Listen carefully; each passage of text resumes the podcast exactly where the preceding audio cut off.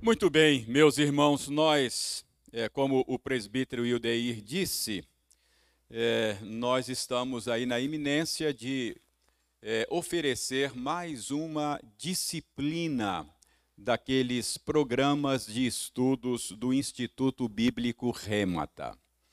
Ah, eu tenho tido o privilégio de coordenar esses programas de estudos do Remata, que é programa de estudos semipresenciais. É, são dois programas.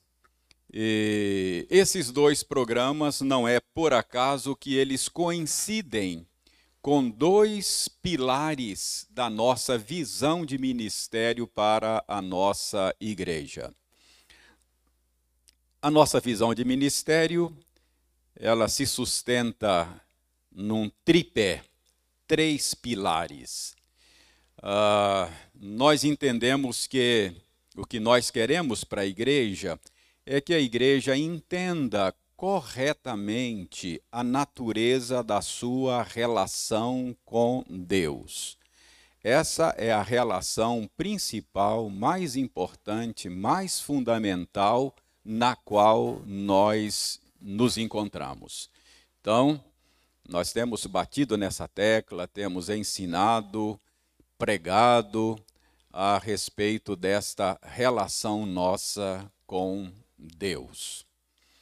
Ah, o outro pilar é a nossa relação uns com os outros dentro da igreja, da família da fé.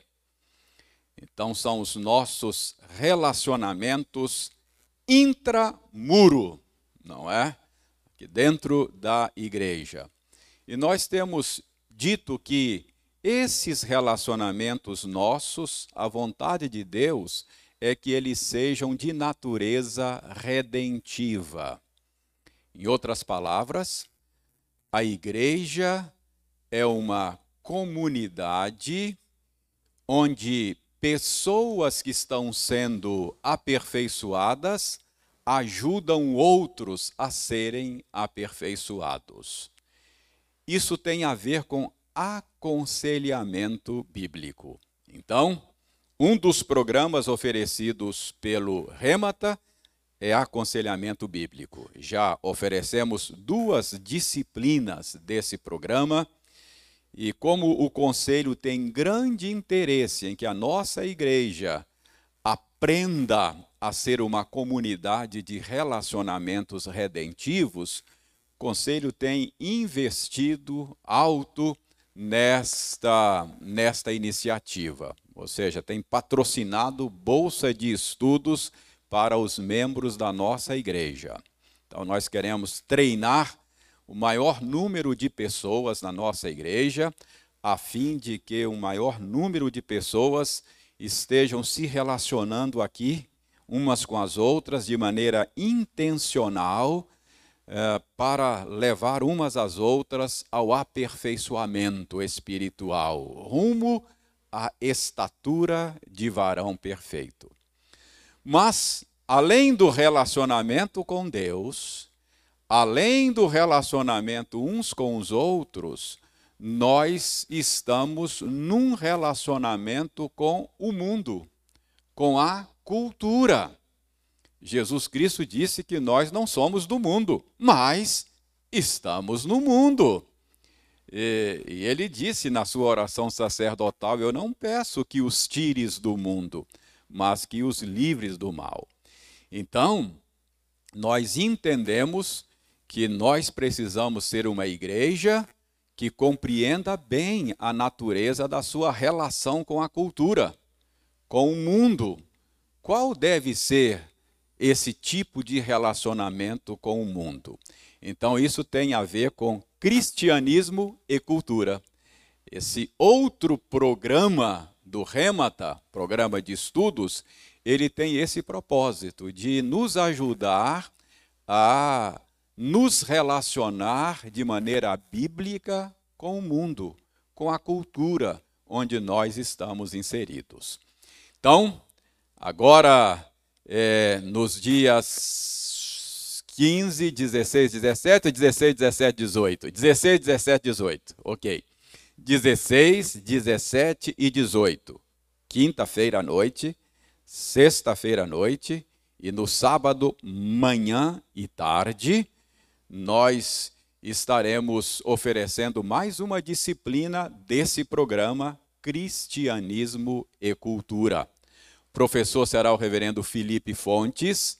Ele tem ensinado essa disciplina já uh, em outros lugares, inclusive lá no centro de pós-graduação da nossa denominação em São Paulo. Então, ele, ele vai falar a respeito de apologética e cosmovisão cristã. O que, que é isso? Ele vai nos ensinar a amar a Deus de todo o nosso entendimento. Então, essa é a ideia. Como amar a Deus de todo o nosso entendimento. Mais uma vez, ah, você, membro de nossa igreja, você tem bolsa de estudos, ok? Então, você pode fazer a sua inscrição se ainda não fez porque como nós temos interesse em treinar a igreja nessas questões, nós vamos investir recursos para que a igreja seja treinada nestas questões. Então, faça a sua inscrição. Se você não for membro da igreja, esteja aqui ou esteja me ouvindo pela internet, e se você tem desejo de estudar esse assunto e diz, olha, não cabe no meu orçamento, se eu tirar 100 reais aqui para fazer a minha inscrição, isso vai me trazer problemas para o orçamento. Então, fale conosco, fale conosco e a gente vai dar um jeito, dar um jeito. A gente paga até do bolso para você fazer esse curso, se for o caso. Havendo interesse, não havendo é, condições, não deixe de fazer você será muito bem-vindo e a gente vai arrumar um jeito para que você possa participar desse treinamento. Então, divulgue, pega aquela arte lá e põe nas suas redes sociais, ore a respeito desse assunto e não deixe de participar, ok? Então, vem aí 16, 17 e 18 de setembro, mais uma disciplina do nosso programa de Cristianismo e Cultura. Muito bem, ditas estas coisas, vamos à nossa a nossa série de estudos nesses dias, não é? Antes de retomarmos a nossa conversa, vamos fazer oração pedindo ao Senhor que queira abençoar o nosso tempo de estudos. Deus bondoso, rendemos-te muitas graças pela oportunidade bendita de nos reunirmos aqui nesse local, onde temos o costume de nos encontrar para oferecer culto, para orar ao Senhor, para estudar a tua palavra. Obrigado por essa bendita oportunidade que estamos tendo mais uma vez. E agora que vamos mais uma vez examinar a tua palavra para para compreender esse assunto a respeito do qual temos estudado, que o Senhor nos, nos ajude a adquirir uma boa compreensão do assunto, do tema, e que compreendendo melhor esse assunto, possamos ter o nosso coração pacificado, os nossos temores sejam resolvidos e que nós possamos ter uma esperança firme no Senhor. Ajuda-nos, ó Deus, portanto, nós te pedimos, em nome de Jesus. Amém. Muito bem, o nosso assunto nesses dias é a nossa experiência de morte. Você vai dizer, mas pastor, não tinha um assunto melhor para estudar? Eu justifiquei na primeira aula a escolha do tema. A minha justificativa foi que a morte é uma experiência universal. Ela diz respeito a todos nós. Então não tem ninguém que possa dizer, olha, esse assunto não é comigo, então eu não vou, não vou prestar atenção nesse assunto. Todos nós é, devemos ter interesse nesse assunto. Além de universal, ela é inevitável, não é? Não há como evitar. Mais cedo ou mais tarde nós vamos ter que encarar esse inimigo. Então, é, essa é uma das razões pelas quais a gente deve gastar tempo com o assunto. Eu dei uma outra razão. A outra razão é bíblica. Eu disse que a Bíblia diz que entender corretamente esse assunto faz da gente pessoas mais sábias, não é? Salmo 90 diz: Ensina-nos a contar os nossos dias para que alcancemos coração sábio. Então, aqueles que têm uma boa compreensão da fragilidade, da transitoriedade da existência humana, esse vai ser uma pessoa mais sábia, não é? Então, essas são razões pelas quais a gente está gastando tempo para entender esse assunto. Uh, depois, nós aprendemos que a Bíblia estabelece uma estreita relação entre morte e pecado. Nós vimos que isso está na Bíblia. É, portanto, para a Bíblia, a morte não é simplesmente parte do ciclo natural da, da existência, da vida. Ah, não é. A morte, nós vimos, ela é salário do pecado ela é manifestação da ira de Deus contra nós. A morte entrou para a nossa experiência por causa do pecado. Paulo diz, escrevendo aos Romanos, que por um só homem entrou o pecado no mundo e pelo pecado a morte, não é? E a morte passou a todos os homens, porque todos pecaram. Então a morte ela é antinatural, não é uma experiência natural. A Bíblia ensina isso e a nossa experiência comprova, não é? Por que comprova? Porque todos nós temos uma certa, uma certa é, é, é, rejeição da morte. A gente nem gosta de falar a respeito do assunto, não é? Quando o assunto é tratado, vamos mudar o rumo dessa prosa aí, porque esse assunto não é muito bom a gente conversar, é assim que a gente trata o assunto. Então, essa, essa, esse, certo, esse pavor da morte, esta rejeição, esta indisposição com relação à morte é compreensível e é natural. É natural. Então, é, é, nenhum de nós trata com naturalidade esse assunto. E, e deve ser assim mesmo, porque ela, ela nos lembra que nós estamos debaixo de condenação, debaixo da ira de Deus, não é? Nós, a humanidade em geral. A gente sabe que aqueles que estão unidos a Cristo já escaparam desta ira, né? não estão mais debaixo da ira. Mas eu estou aqui falando de maneira genérica. A humanidade é uma humanidade que está debaixo da ira de Deus. Então, por isso é que a morte é sempre uma experiência desagradável. Depois, nós caminhamos um pouquinho mais e aprendemos que morte na Escritura não significa cessação da existência. Quando a Bíblia fala de morte, ela não está falando de deixar de existir. Então, morte na Bíblia não significa cessação da existência. Morte na Bíblia significa separação, não é? Por exemplo, quando a Bíblia fala de morte espiritual, a Bíblia fala da separação nossa de Deus como vimos, como vimos no domingo na escola dominical, aqueles que estiveram aqui se lembram que vimos que Deus é o único que tem vida em si mesmo, não é? Ele, ele, ele tem vida em si mesmo, ele é a fonte da vida. Desconectado de Deus, nós estamos mortos. Então a Bíblia diz que nós estávamos mortos nos nossos delitos e pecados. Mas isso não significa que nós não existíamos ou que nós não estávamos ativos no mundo. Estávamos bastante ativos, não é?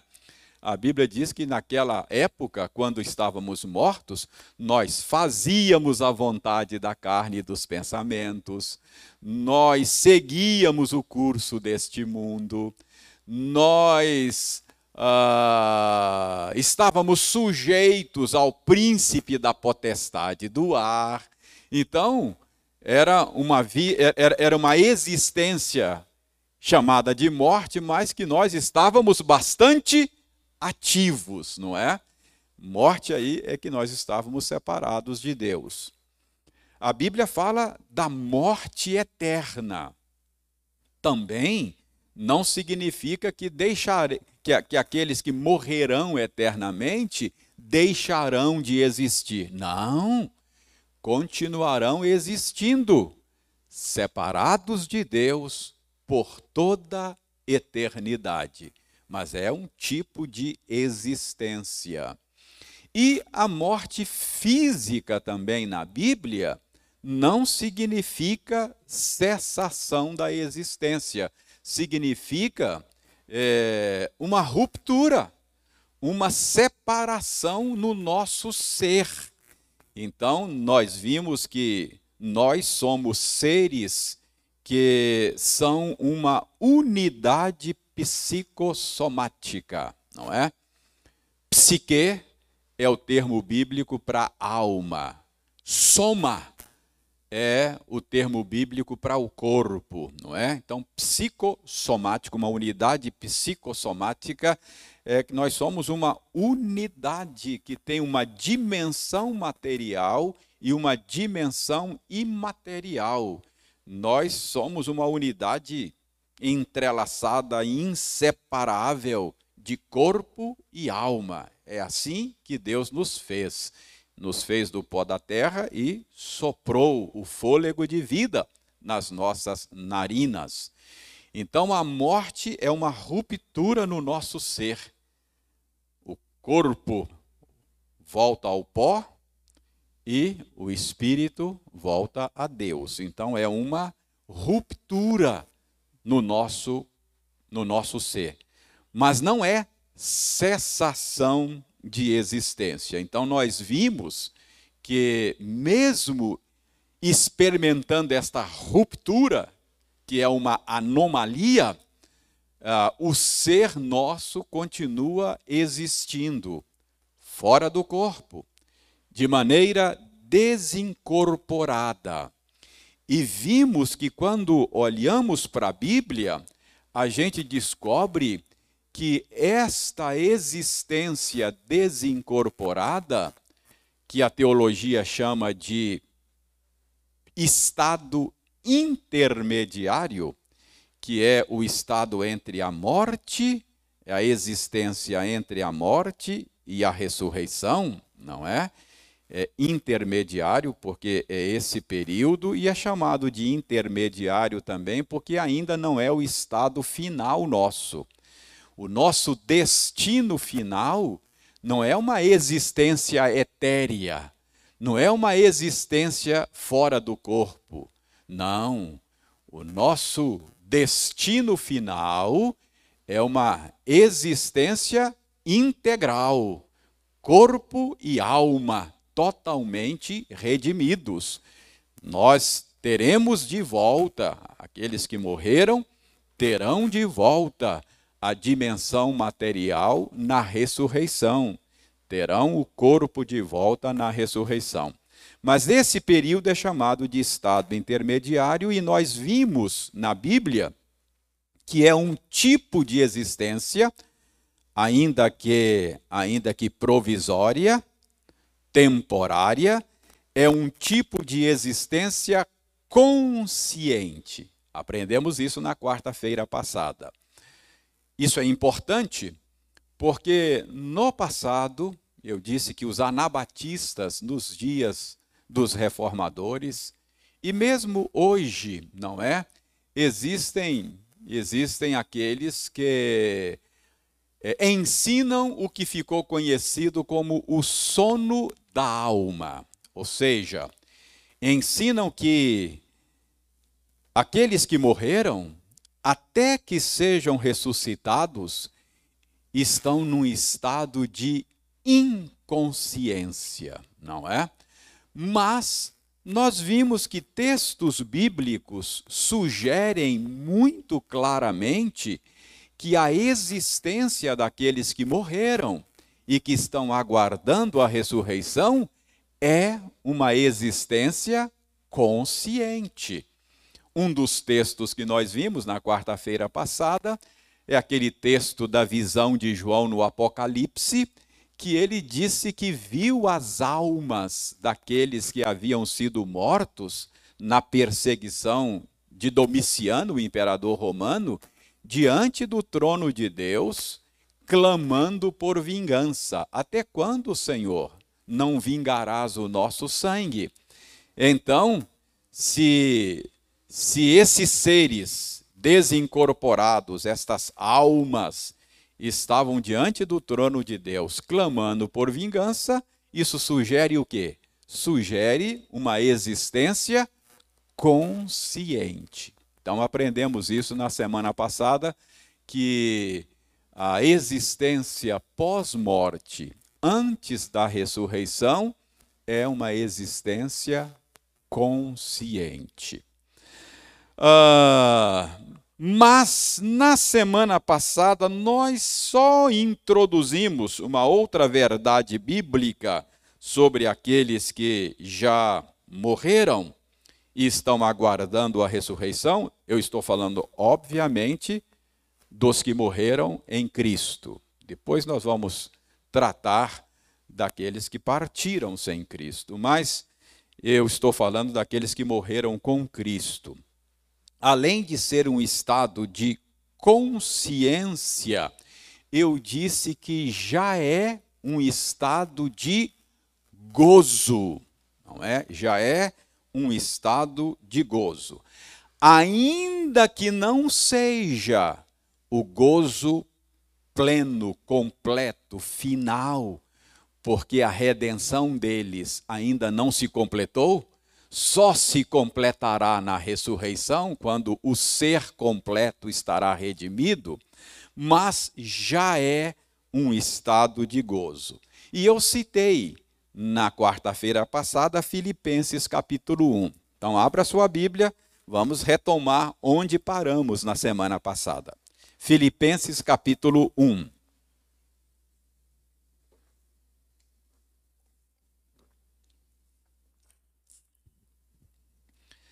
Uh, eu vou ler a partir do verso 20. Paulo diz: Segundo a minha ardente expectativa e esperança de que em nada serei envergonhado, antes, com toda a ousadia, como sempre, também agora, será Cristo engrandecido no meu corpo, quer pela vida, quer pela morte. Porquanto para mim o viver é Cristo e o morrer é lucro. Entretanto, se o viver na carne traz fruto para o meu trabalho, já não sei o que hei de escolher. Ora, de um e outro lado estou constrangido, tendo o desejo de partir e estar com Cristo, o que é incomparavelmente melhor. Mas por vossa causa é mais necessário permanecer na carne. Prestem bem atenção na expressão aí do verso 23. Tem a expressão aí, partir e estar com Cristo. Acho que não há dúvida de que o verbo partir aí é uma maneira de falar da morte, não é? Paulo está falando da morte.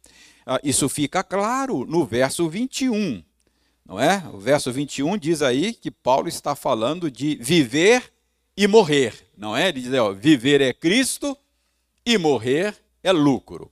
Portanto, nesse contexto, partir aí é, é uma forma usada por Paulo para falar da morte.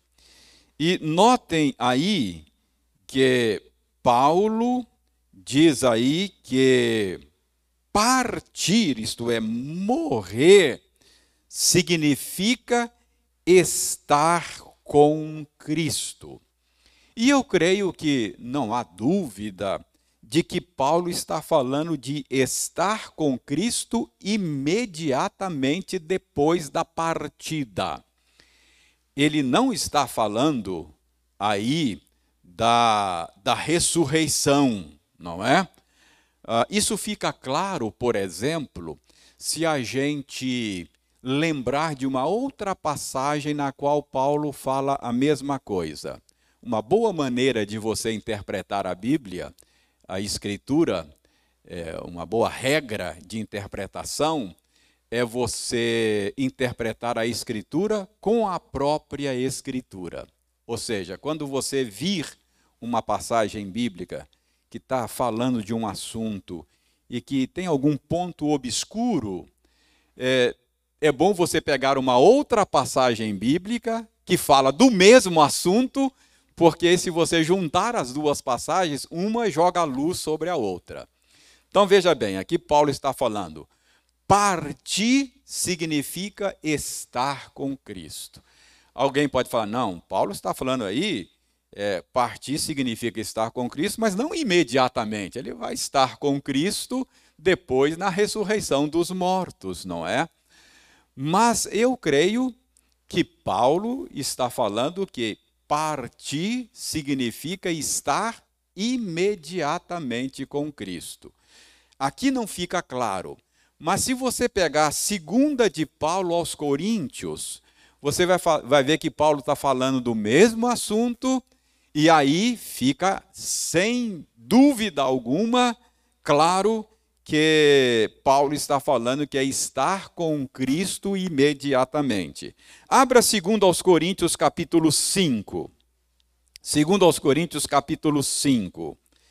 Vejam o verso 6, 7 e 8 de segundo aos Coríntios capítulo 5. Paulo diz: temos, portanto, sempre bom ânimo, sabendo que, enquanto no corpo, estamos ausentes do Senhor. Então, Paulo está enquanto eu estou vivendo aqui nesse mundo, eu estou no corpo, não é? Unido a mim mesmo, eu estou, de certa forma, ausente do Senhor. Aí ele explica essa ausência verso 7. Visto que andamos por fé e não pelo que vemos. Ou seja, eu, eu ando com o Senhor, mas eu estou ausente do Senhor porque eu ando pela fé. Eu não vejo, não é? Então, eu me relaciono com Ele pela fé. Então, enquanto estou no corpo, eu estou ausente do Senhor, uma vez que eu ando pela fé. Agora, verso 8. Entretanto, estamos em plena confiança, preste atenção, preferindo deixar o corpo e habitar com o Senhor.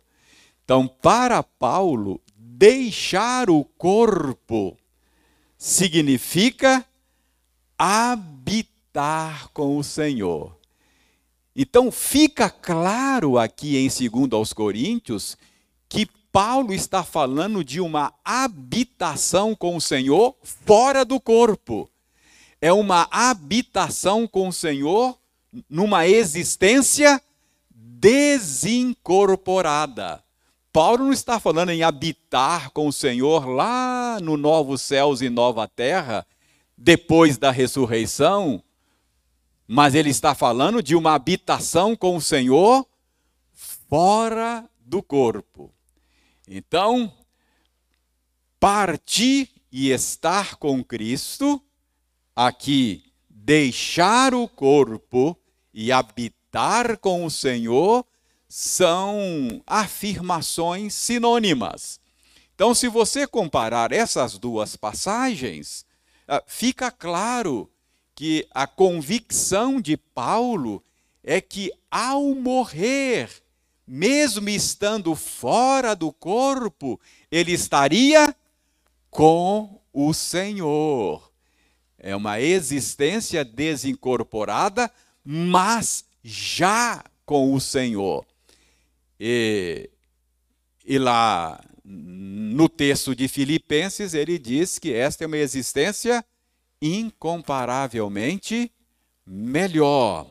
E notem aqui, em 2 aos Coríntios, que Paulo, Paulo é, diz aí, olha o verso 8, verso 8. Entretanto, estamos em plena confiança. Eu gostaria de frisar plena confiança. Paulo não apenas está dizendo que ao deixar o corpo, nós habitamos com o Senhor, mas ele está dizendo que ele tem certeza absoluta disso. Ele estava em plena confiança de que, após a morte, tendo deixado o corpo, enquanto no corpo eu estou ausente do Senhor, mas tendo deixado o corpo, habito com o Senhor. Ele diz: Eu tenho plena certeza. Então, Paulo está dizendo aí que tem plena certeza. Mas há um outro detalhe aí no verso 8. Ele não fala plena apenas de plena certeza, mas ele fala também de preferência. Ele fala preferindo deixar o corpo e habitar com o Senhor. O verbo preferindo sugere aí a ideia de que essa existência desincorporada do crente é um modo de existir melhor do que o atual modo de existir do crente. Então, são duas passagens paralelas. De maneira diferente, Paulo está dizendo a mesma coisa. Partir é estar com Cristo. Deixar o corpo é habitar com o Senhor partir e estar com Cristo é incomparavelmente melhor. Deixar o corpo e habitar com Cristo é preferível. Ele usa o verbo aqui, não é? é preferindo. Então, as duas passagens, de maneira ligeiramente diferente, falam a mesma verdade, revelam a mesma verdade. Percebe quando você compara escritura com escritura, o, o, o assunto fica mais claro para você? Então, é exatamente isso. Repito, esse modo de existir fora do corpo não é o nosso modo final de existência.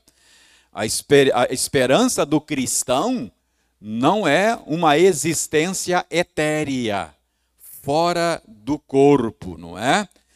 Ah, o gozo daqueles que partiram e estão com Cristo ainda não está completo, mas é preferível, é melhor, é incomparavelmente melhor.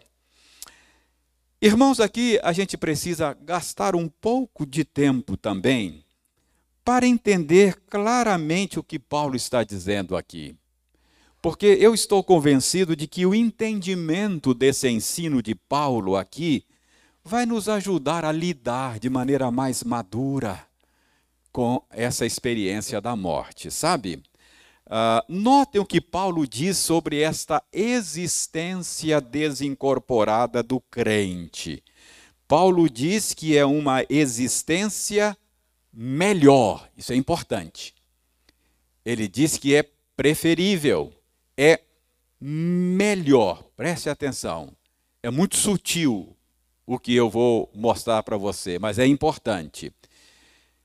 Se ele diz que é melhor, então o contraste aqui não é entre o bom e o ruim. É entre o bom e o melhor. Percebe a diferença? O jeito de Paulo falar ah, admite a bondade da criação de Deus. Ah, o jeito de Paulo falar admite que a morte nos separa de coisas muito boas e caras para nós. Paulo não está dizendo que essa existência é ruim e aquela é boa. Não. Ele está dizendo que, estando com Cristo, essa é boa, mas a outra é melhor. Percebe a diferença? É, é, isso é muito importante entender isso, porque ah, ah, aí você vai entender aí ah, quando Paulo diz que morrer para ele é lucro. Preste atenção. Porque à primeira vista pode parecer perda. Por quê? Porque a morte é separação. E ela me separa de coisas muito boas. De coisas de coisas muito preciosas. De relacionamentos que me são muito caros. Entendeu? Então, à primeira vista, a morte pode parecer para nós prejuízo, perda. Mas Paulo diz: não, calma lá. Parece perda, porque você será separado de experiências muito, muito boas, não é? Não é que, que estar com Cristo aqui e agora seja ruim e lá é bom. Não, ele diz: é bom, mas lá é melhor. Por isso ele diz: não é perda, é ganho, é lucro, não é? É, é isso que Paulo diz. Irmãos, nós precisamos entender algo aqui que às vezes uh, nos escapa nos escapa. Se você entender isso, vai ajudar você a compreender melhor a experiência de morte para o cristão. A criação de Deus é comunicação. Eu vou repetir isso porque isso é muito importante. A criação é comunicação. A criação é revelação. A criação é a autoexpressão de Deus. Quando Deus criou, ele estava se expressando. Quando Deus criou, ele estava comunicando, ele estava revelando aquilo que ele é. Ele estava manifestando a sua glória. Não é isso que a Bíblia ensina para nós? Por que é que Deus criou todas as coisas? Para a sua própria glória. Ele criou para expressar-se. Ele não criou por necessidade. Ele não precisava criar, não é? Ele criou para expressar-se. E a criação de Deus, precisamos entender isso. A criação de Deus, sendo a autoexpressão de Deus, ela revela Deus a nós. Em outras palavras, Deus se nos dá por meio da sua criação. Não é isso que o Salmo 19 diz? Os céus proclamam a glória de Deus, e o firmamento anuncia as obras das suas mãos. Um dia faz discurso para outro dia, não há? Não há palavras, deles não se ouve nenhum som, mas por toda a terra Deus está proclamando a sua beleza, a sua glória, o seu poder, a sua generosidade. Então, ao entrar em contato com a criação de Deus, nós entramos em contato com a glória de Deus, com a beleza de Deus, com o poder de Deus, com a generosidade de Deus. Então, a criação é comunicação. Abra sua Bíblia no Salmo 33, verso 5. Salmo 33, verso 5. Veja, veja o que diz aí. É a, a, mesma coisa que diz lá o Salmo 19, mas aqui fala de um atributo do Senhor, não é? O Salmo 33, verso 5 diz que Deus ama a justiça e o direito. E diz que a terra está cheia da bondade do Senhor. Então, Preste bem atenção. Só o fato de existir no mundo de Deus te coloca em contato com a glória de Deus. A terra está cheia da bondade do Senhor. Para onde se olha? Para onde se olha? Você dá de cara com Deus. Talvez você, você não perceba isso, mas a primeira pessoa que você dá cara a cara com Ele, quando você abre os olhos de manhã e acorda, é Deus mesmo. Ah, toda boa dádiva, todo dom perfeito procede do Pai das luzes, Tiago falou. Toda coisa boa que você desfruta, toda coisa bela que você contempla, ah, qualquer coisa, qualquer coisa boa, todo prazer que você desfruta, ah, você está tendo contato com a glória de Deus, o prazer de Deus, qualquer coisa que alegra o seu coração nesse mundo é a alegria do Senhor, é o prazer do Senhor, é a beleza do Senhor, ah, tudo, tudo. Ah, é por isso que Paulo diz lá, escrevendo aos Coríntios, não é?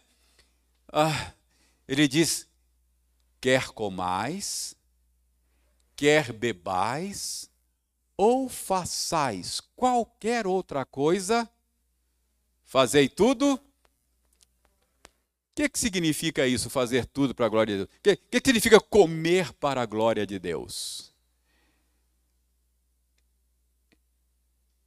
É você ter a consciência de que aquele prazer ao degustar aquele prato gostoso, você está degustando a glória de Deus, o prazer que vem de Deus. Ao ouvir aquela boa música que enleva o seu coração, você está tendo contato com a beleza de Deus. Entende? Então, Qualquer experiência boa, qualquer experiência prazerosa é uma experiência com Deus. Qualquer beleza que você contemple na criação é uma contemplação da beleza de Deus. Qualquer alegria, qualquer prazer que você desfrute é desfrutar do prazer de Deus. Então, só o fato de você estar vivendo neste mundo de Deus coloca você em contato com Deus, com a glória de Deus. C.S. Lewis diz que Deus caminha por toda parte de maneira incógnita. Uh, então, Preste atenção. Não devemos confundir o Criador com a criatura. É, o Criador é distinto da criatura. Ah, o Criador é eterno, a criatura é temporal. O Criador é infinito, a criatura é finita. Tá? Não confunda. Eu não estou dizendo que tudo é Deus, não é panteísmo. A criatura é criatura. Ela é distinta do Criador. Mas o que eu estou dizendo é que a criatura foi projetada, foi desenhada para refletir a glória de Deus. Então, ah, é por isso que Paulo diz que você deve comer, beber e fazer qualquer coisa para a glória de Deus. É reconhecer que a criação é apenas um meio pelo qual nós desfrutamos de Deus. A glória de Deus, a glória de Deus se torna visível por meio das coisas criadas. A glória de Deus se torna audível por meio das coisas criadas. A glória de Deus se torna palpável por meio das coisas criadas. A glória de Deus se torna degustável por meio das coisas criadas. Entendeu? Então, você está esbarrando em Deus 24 horas por dia. Você ouve a glória dele, você degusta a glória dele, você cheira a glória dele, você. O tempo todo, o tempo todo, você está em contato constante com a glória de Deus. Preste atenção, daqui a pouco eu vou dizer o que isso tem a ver com a experiência da morte, mas isso é muito importante. Preste atenção. Paulo disse que é isto que torna os homens indesculpáveis. Lembra Romanos? Abra Romanos, Romanos capítulo 1. Veja bem como é que Paulo diz que é isto que torna os homens indesculpáveis capítulo 1 de, de Romanos, verso 18. Olha só o que Paulo diz aí, Romanos 1,18. A ira de Deus se revela do céu contra toda impiedade e perversão dos homens que detêm a verdade pela injustiça. Então, verso 18 diz que Deus está irado com a humanidade. Por que, que Deus está irado com a humanidade? Verso 19 diz por quê? Porque o que de Deus se pode conhecer é manifesto entre os homens. Por quê? Porque Deus lhes manifestou. Deus está manifestando a glória dele 24 horas por dia. Os homens estão cheirando a glória de Deus, estão degustando a glória de Deus, estão apalpando a glória de Deus, estão ouvindo a glória de Deus por meio das coisas que foram criadas. Olha o verso 20 porque os atributos invisíveis de Deus, isto é, a glória de Deus, assim o seu eterno poder, como também a sua própria divindade, claramente se reconhece desde o princípio do mundo, sendo percebidos por meio das coisas que foram criadas. Então, as coisas que foram criadas foram criadas para quê? Para comunicar a Deus.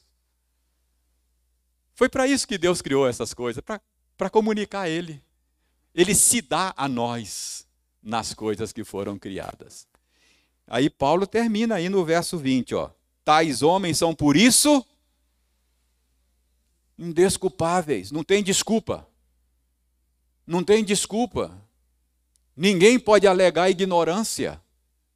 Está esbarrando em Deus 24 horas por dia. Abre o olho de manhã e dá de cara com Ele senta à mesa, degusta aquele café gostoso, está degustando a glória de Deus, está tendo contato com a generosidade, com a bondade dele. Percebe? 24 horas por dia. Está esbarrando em Deus e ignora Deus. Paulo diz: esses homens são indesculpáveis, não é? Uh, Verso 21. Por que, que são indesculpáveis? Porquanto, tendo conhecimento de Deus, não o glorificaram como Deus, nem lhe deram graças. Eles não entendem, não percebem que estão degustando a glória de Deus. Eles não percebem que estão ouvindo a glória de Deus. Eles não percebem que Deus se nos dá nas coisas que foram criadas. E, e usufrui de tudo isso sem reconhecer que vem de Deus, sem lhe dar graças. Ah, é isso que Paulo está dizendo. Tendo conhecimento de Deus, ou seja, experimentam Deus, provam Deus, e faz de desentendido. Não é? Faz vistas grossas, ouvidos moucos. Não, é? não lhe dão graças. Antes se tornam nulos nos seus próprios raciocínios, obscurecendo-lhes o coração insensato. Agora vejam bem. Vejam bem agora, aqui está o ponto. Pois eles mudaram a verdade de Deus, verso 25, Uh, verso 25, eu saltei lá para o 25. Pois eles mudaram a verdade de Deus, adorando e servindo a criatura em lugar do Criador, o qual é bendito eternamente. Amém. Qual é o problema aí? Qual é o nosso problema? Qual é o risco? A boa criação de Deus ela é boa. Deus criou para o nosso deleite e para que nós pudéssemos nos deleitar nele. As coisas criadas são apenas meio para que eu me deleite nele. São apenas meios para que eu conheça a ele, para que eu o adore. Mas o que que nós fazemos? Nós achamos que a glória estão nas coisas criadas. E adoramos e servimos as coisas criadas no lugar do Criador. Então colocamos as coisas criadas no lugar do Criador. E a nossa vida gira em torno de coisas criadas. Isso é idolatria, não é?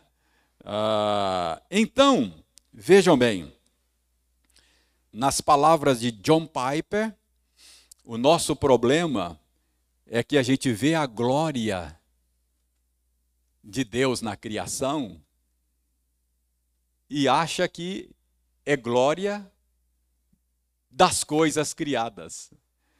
Mas a glória das coisas criadas é apenas reflexo da glória dele.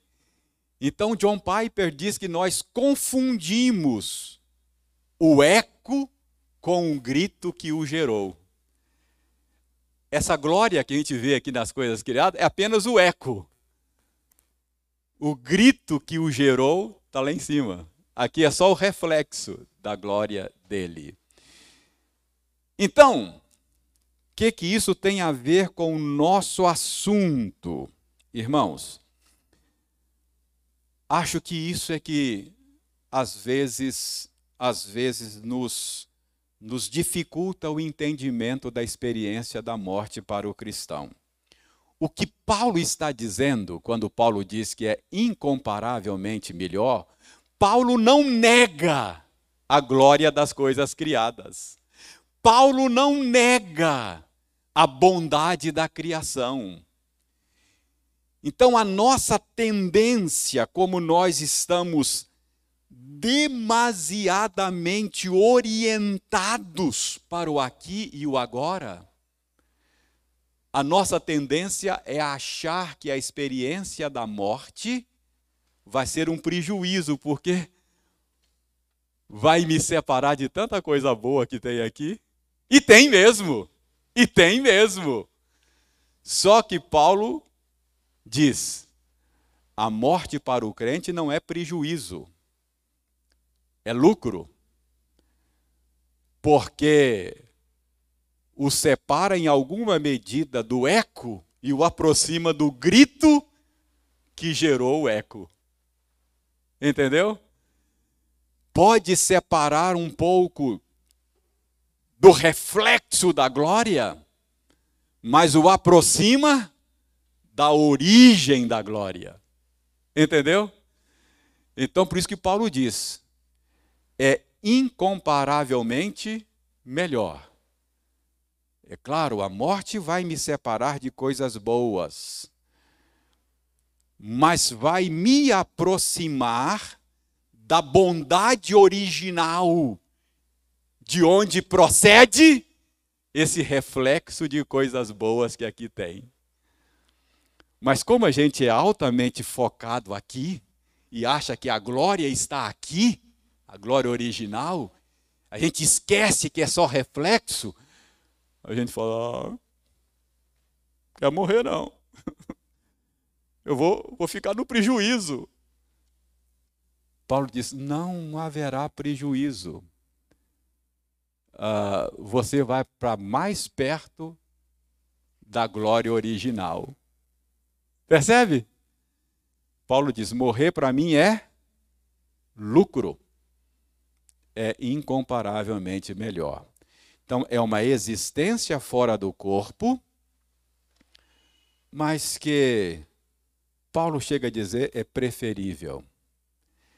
Então, irmãos, esta é a visão bíblica da experiência da morte para o cristão.